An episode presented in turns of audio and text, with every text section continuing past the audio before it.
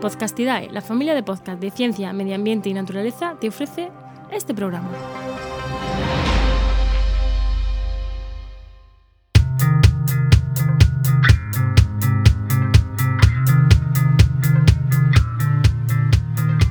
¿Qué pasa? Acabas de llegar a El Charco, un podcast de opinión sobre medio ambiente.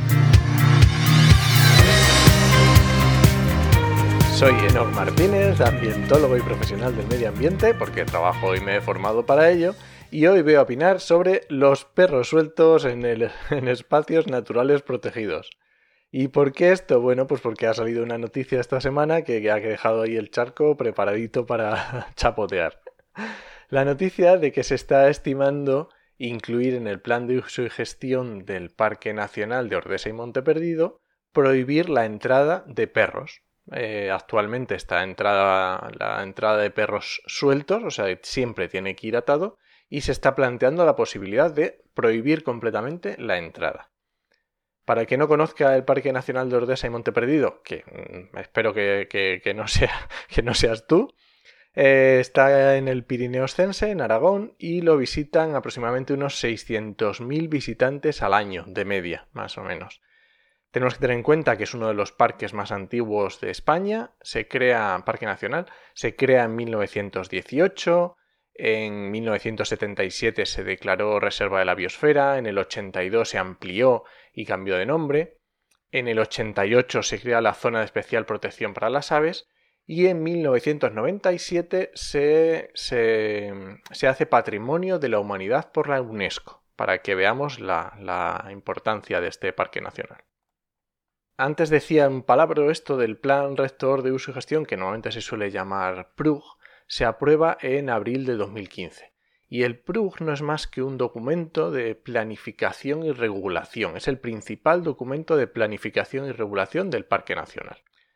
El PRUG, como decía, ya prohíbe los perros sueltos, pero es que es tan habitual ver los perros sueltos en el parque que en 2019 y 2018 el 35% de las infracciones que se, que se multaron fueron esto, perros sueltos. La mayor, o sea, la mayor causa de infracciones fue perros sueltos. Luego ya entran acampadas, eh, fuera de la zona, eh, eh, hacer fuego, etcétera, etcétera, etcétera y pensemos que en 2017 era solamente el 25%, o sea que hay un incremento, cada vez esto va más y se ha visto que es tan habitual, incluso aunque se pongan, aunque esté mm, claramente puesto por todos lados, aunque se pongan multas, pues esta situación mm, estaba yendo a más y mm, se plantearon desde, desde el parque, se plantearon el que había que hacer algo y, es lo que se, se pensó.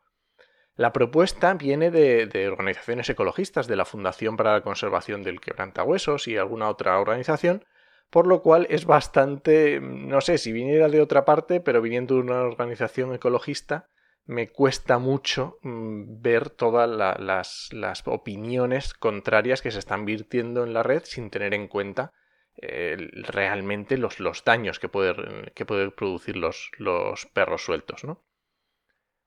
de hecho, la parte francesa ya prohíbe entrar con perros. Con perros incluso atados. O sea, no te dejan entrar con perros. Y podéis pensar, bueno, ¿y qué problema tiene mi perro? Mm, bueno, el principal problema que tiene es las molestias al ganado. Tenemos que recordar que los parques nacionales, igual que los espacios naturales protegidos, normalmente no son eh, zoos, no son jardines botánicos, son espacios naturales abiertos, en los que viven personas. Y esas personas eh, necesitan tener una actividad económica. Y en este caso, por ejemplo, es el ganado. Y estos perros producían molestias al ganado.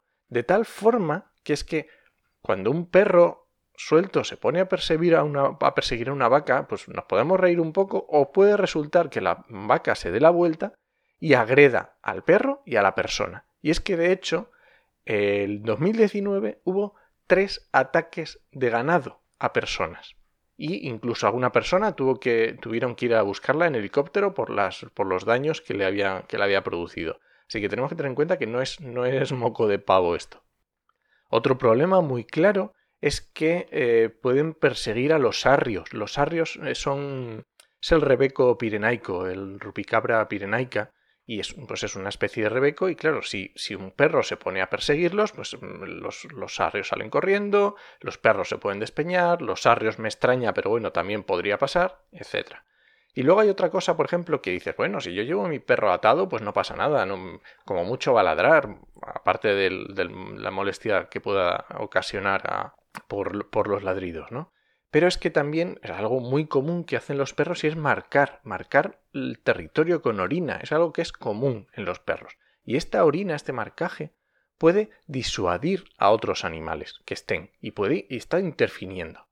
Entonces realmente al final, ¿qué es lo que se ha decidido? Pues lo que se ha decidido es este año 2020 se ha, ver, se ha planteado como una prueba, van a ver cómo evolucionan los incidentes y en 2021 se van a tomar la decisión de si se prohíbe la entrada de perros o no se prohíbe.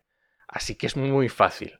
Si quieres ir a este parque natural en concreto, nacional, perdón, o a cualquier otro, por favor, el perro manténlo atado, que será lo mejor. No he entrado mucho en los efectos sobre la fauna y os dejo un artículo en las notas del programa, un artículo científico del 2008 que me ha pasado Stefan Nolte, que estudió efectivamente esto, los efectos de los perros sueltos sobre algunas comunidades de, animales. Así que nada, este ha sido el charco de esta semana. Muchas gracias por suscribirte en tu reproductor y ya sabes que puedes encontrarme en redes sociales como enochmm y en la web podcastidae.com barra el charco. Te espero la semana que viene a la misma hora. Nos escuchamos.